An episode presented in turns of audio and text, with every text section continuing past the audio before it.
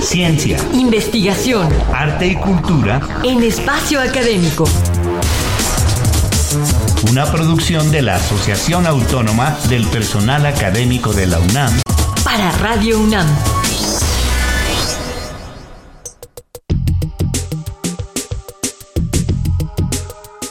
Somos Ernesto Medina y Sabrina Gómez Madrid, recibiéndolos en esta tercera entrega de la serie Política Fiscal y Pandemia en México. Y para exponer este tema, en nuestro estudio está el doctor Raúl Carvajal Cortés, investigador del Instituto de Planeación Legislativa del Congreso de la Ciudad de México desde 2019, a quien recibimos con mucho gusto. Bienvenido, doctor. Bienvenido. Gracias. A causa de la pandemia, 2020 fue un año de recesión económica a nivel global. Esta es la fase del ciclo económico en la que la actividad se reduce, disminuye el consumo y la inversión y también aumenta el desempleo, lo que afectó también nuestra economía local.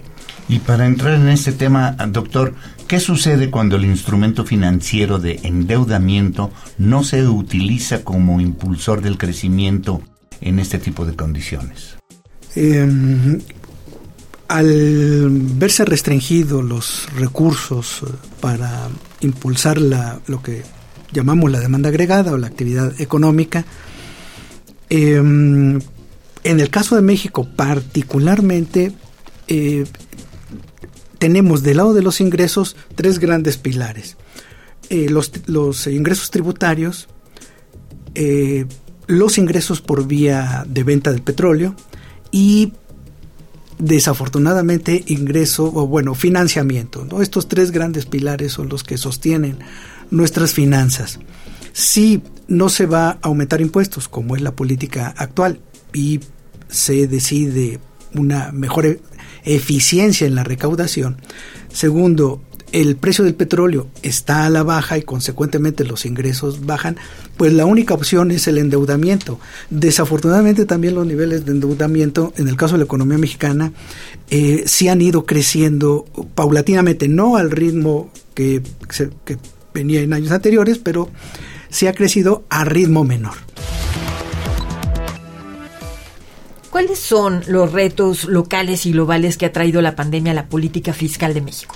Eh, los retos es el primero sostener el nivel de ingreso de los recursos.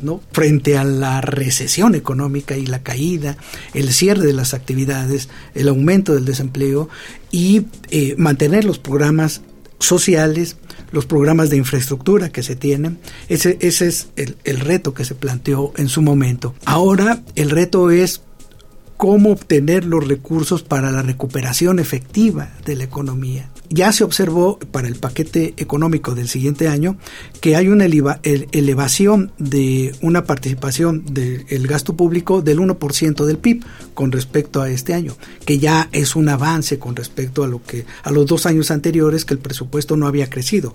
Uno por la inercia de la propia dinámica económica del 2019 y el y el del 2020 por la caída, ¿no?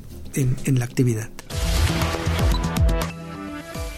Bueno, usted ha publicado que en este gobierno la visión de no endeudarse para no comprometer a las nuevas generaciones ni a las finanzas públicas está en una concepción más liberal que neoliberal. ¿Por qué? Porque es una idea de los economistas del siglo XIX, liberales, eh, porque eh, la visión actual es de una eh, de utilizar el endeudamiento, incluso de gobiernos catalogados como neoliberales, de utilizar el endeudamiento para pues, eh, expandir el gasto público. En el caso del, del, pensamiento liberal del siglo XIX, em, el endeudamiento era, era eh, no era una herramienta deseable para impulsar el crecimiento económico en su momento. Eh, y por los, las amargas experiencias que tuvimos en el siglo XIX con los endeudamientos que, que hubo. Ahí, eh, en ese sentido es como estoy pensando eh, que la actual visión es una visión liberal, decimonónica, en el sentido de cuidar los niveles de endeudamiento en el marco de una austeridad republicana. ¿no? Es una concepción de este gobierno actual. Eh, muchos consideran que estas acciones han repercutido en las relaciones económicas que tenemos con otros países, como en el caso de nuestros socios comerciales. ¿Qué opina usted al respecto, doctor Carvajal? Em, bueno, la, tenemos una dinámica económica eh, de, décadas, eh, incluso antes del Tratado de Libre Comercio. Con el Tratado de Libre Comercio ya se formalizó la, integración. Es eh, um, una relación que, que, seguiremos teniendo. Entonces, las repercusiones es que nuestra economía se liga, se enlaza a los ciclos económicos de la actividad eh, de, la actividad Estados Unidos. ¿no? Eh, eso, por un lado, es benéfico, pero por el otro también nos, nos ciñe, nos amarra a lo que acontezca en Estados Unidos. Y eso también limita nuestra forma de implementar la política económica en general, o, como señalan las políticas públicas en, general. Eh, para salir de este bache eh, económico o este estancamiento económico de crecimiento del 2% en, los últimas, en las últimas décadas.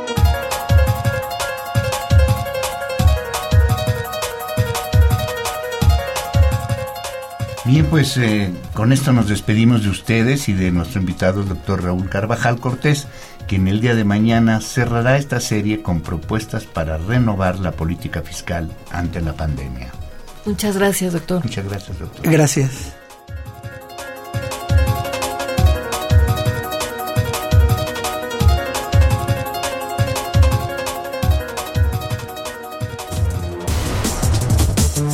APA UNAM, el pluralismo ideológico, esencia de la universidad.